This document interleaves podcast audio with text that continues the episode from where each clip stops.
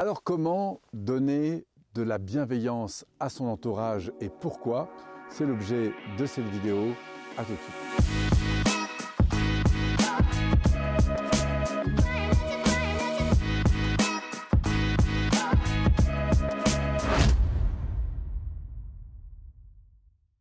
Alors la bienveillance, quoi euh, et pourquoi elle existe?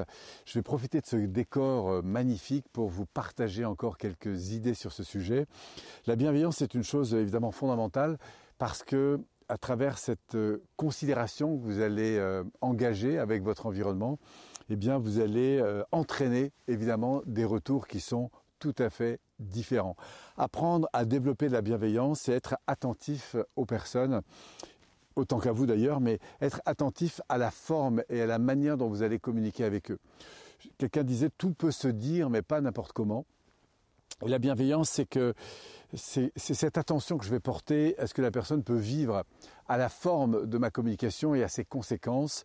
Et ce qui est toujours intéressant, c'est que c'est toujours au feedback, c'est-à-dire au retour d'expérience des autres qu'on peut évaluer si oui ou non, eh bien notre bienveillance s'est plutôt euh, manifestée. C'est-à-dire qu'au fond, est-ce que les gens ont envie de se rapprocher de moi? Est-ce que les gens ont envie de me retrouver? Est-ce que les gens ont envie d'être euh, en contact avec moi dès que euh, l'occasion se permet?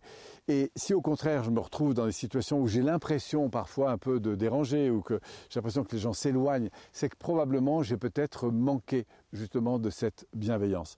Vous savez, on n'évolue pas seul, hein. c'est-à-dire qu'on évolue avec un environnement, alors ça peut être euh, son conjoint, euh, ça peut être évidemment ses enfants, sa famille élargie, ça peut être ses voisins, ses amis, ses collègues de travail.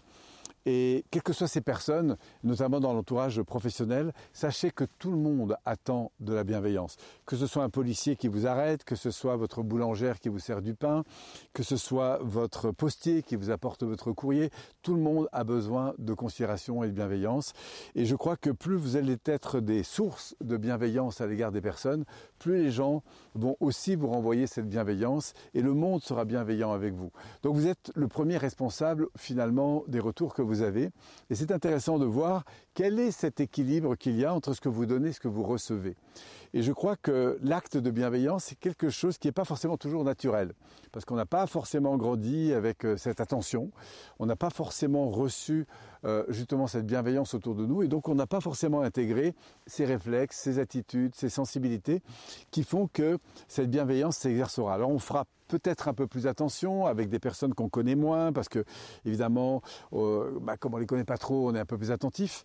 Et après, ce qui est intéressant, c'est avec les personnes qu'on connaît mieux, que ce soit nos enfants, nos parents, et notamment quand on est dans des situations où il y a de la frustration qui se manifeste. J'attendais une chose, tu l'as pas fait, euh, je suis un peu sous tension, j'ai de la frustration. Comment, dans ces moments, je communique? Quelle est la relation que j'établis? Comment je considère l'autre en fait? Et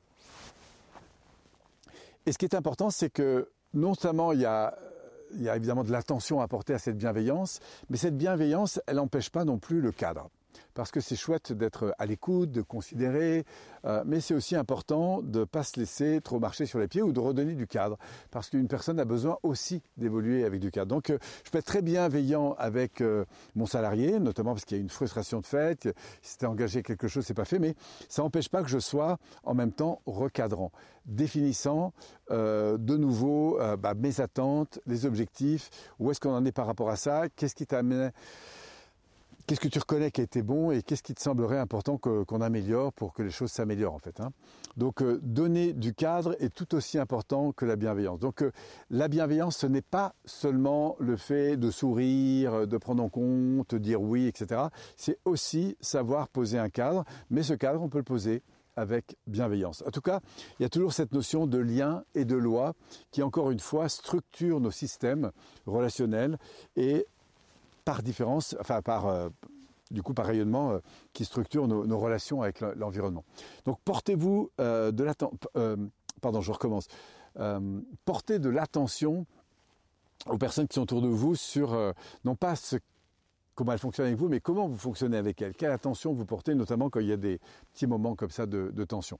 Voilà un petit peu ce que je voulais vous partager concernant cette bienveillance. J'aimerais bien, si vous le souhaitez aussi, que vous me partagiez votre point de vue, votre expérience, peut-être des clés qui vous ont permis aujourd'hui d'être plus attentif à certaines choses, à mettre, comme je le dis souvent, un peu plus de raffinement et, de beauté dans, vos modalités de, communication avec votre environnement. Voilà, si vous avez envie de partager ça, ce sera toujours euh, très riche pour moi de vous lire, mais aussi pour toutes les personnes qui seront amenées à, visiter cette vidéo. Voilà, c'est toujours euh, en collectif, je trouve, qu'on développe le plus d'intelligence. Donc, euh, merci encore d'être là et au grand plaisir peut-être de vous lire sous cette vidéo. À tout bientôt. Merci.